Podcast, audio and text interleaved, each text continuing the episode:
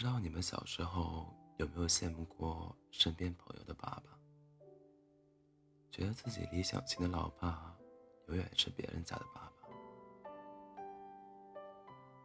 读书时有次有次去朋友家玩，他老爸在家。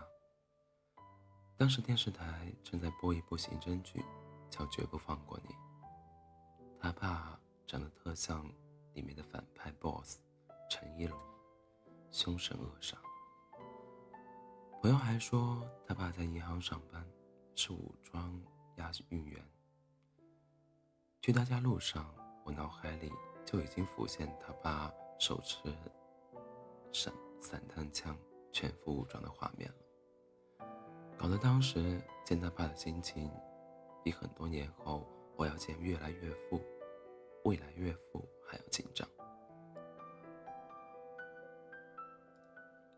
进门，脱鞋，叔叔好。三连操作以后，朋友爸爸微笑微微一笑：“你好，你好。”这才松了一口气，相处下来。我发现，朋友的爸爸只是表面凶狠，内心其实很暖，给我们来炸鸡汉堡。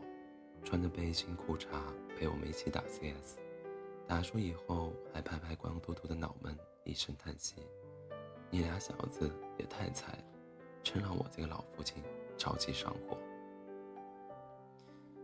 那阵子，朋友还谈了一个小女朋友，他爸知道后没有横加阻拦，反而告诉儿子要对人家女孩好一点，多给了他不少零花钱。我一直都特羡慕朋友能有这样哥们型的爸爸，陪你一起玩，还能说说交心话。虽然我爸也不错，但我爸就是一本正经的爸爸，父子分明的爸爸。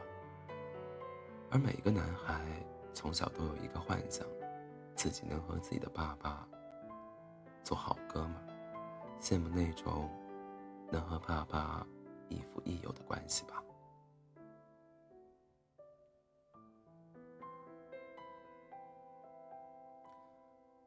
沈老板和狗哥总是互相羡慕彼此的老爸。狗哥的老爸是宠溺型的那种，就是宠女儿，纯宠。我女儿不管做什么都是天下第一棒。每次沈老板去狗哥家，都能感受到狗哥在家里的女主光环。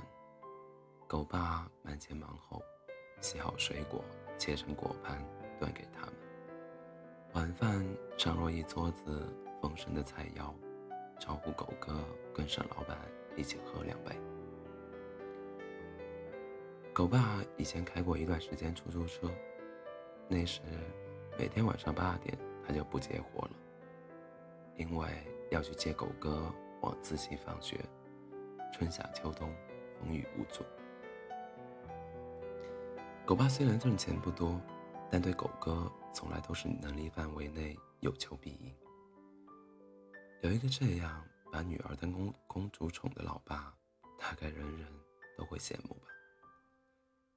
可狗哥相反，却很羡慕沈老板的爸爸。沈老板管他爸叫陈总，陈总是 ATM 型的老爸。年轻时一心搞事业，对沈老板从小到大都是放养。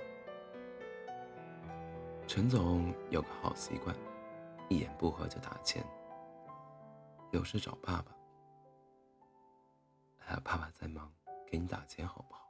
要多少？一千？两千？够吗？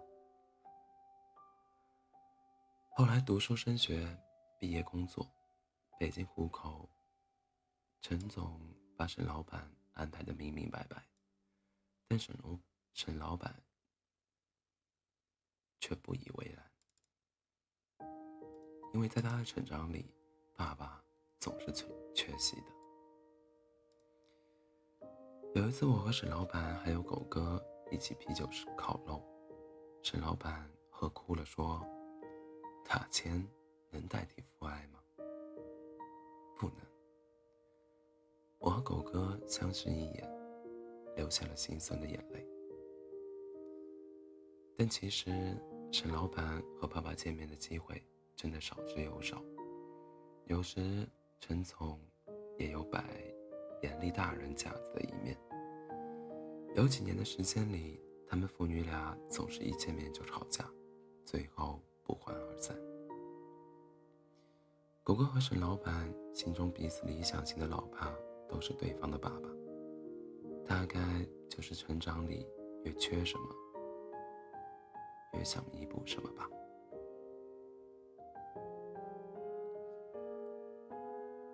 之前看综艺《做家务的男人》时，魏大勋和魏爸爸的父子相处模式也特别好玩。魏爸爸像老孩老小孩型的爸爸，两个人出去院子里晒被子，发现羽绒漏了，抖落起羽毛，满天飞舞。开心的像个孩子。要是换我爸，可能已经开始踹我了。节目里，魏爸爸有时不听魏妈妈的话，但却十分听儿子魏大勋的话。正在沙发上瘫着，魏大勋叫老魏去把乱丢的鞋摆正，爸爸马上乖乖去摆。做饭时，魏大勋夸。夸魏爸爸两句，魏爸爸骄傲地说：“爸爸永远是你的榜样。”有一次，魏大勋说：“爸，你记不记得你小时候打过我？”结果魏爸爸死活不承认。有时候看着小时候对我们严厉的爸爸，长大后变成小孩子一样跟我们撒娇，也是挺可爱的。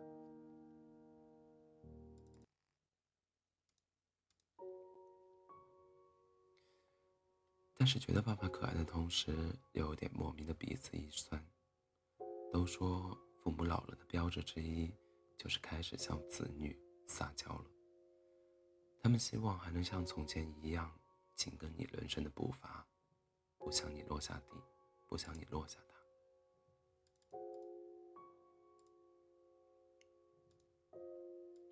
这世上的爸爸有千万种类型，如果老爸。可以设置出场模式。我想，小时候我们总习惯和别人对比，我们总是羡慕别人家的爸爸，想着自己的老爸要是能重新设置一下出场模式，该多好。但长大后，我们明白了，这个世界从来都没有尽善尽美的亲子关系。总被我们嫌弃的老爸，说不定是别人理想型的爸爸。况且反过来想想，我们也不是完美的小孩呀。多数时候，我们和父母的关系都是相爱相杀，互相嫌弃又爱着对方。我深深知道，我一直都爱你，嫌弃归嫌弃，不知道为什么。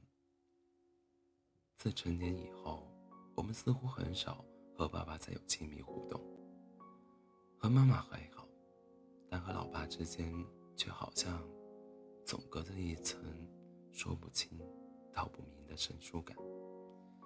也许是长大了后，不会再像小时候那样依赖撒娇；也许是先入为主，认为很多话和他说也不会懂。更残酷的是，也许有时我们在心里觉得爸爸太落伍了，不想和他玩。你们之间逐渐走远，出现了严重的时差。这样配置陈旧的老陈旧的老爸，让你越来越失望。不如一键重置老爸系统。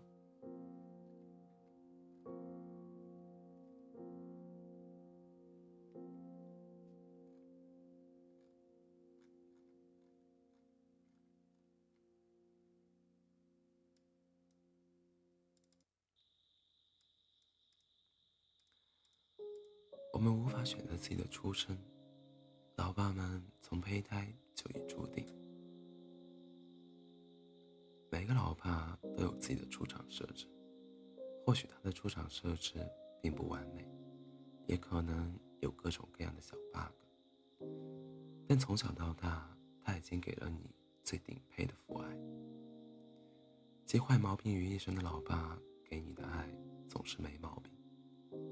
从小只想给你顶配父爱的老爸，他却是活在上一个时代。我们不想也不忍心和老爸的落差随着时间越拉越大。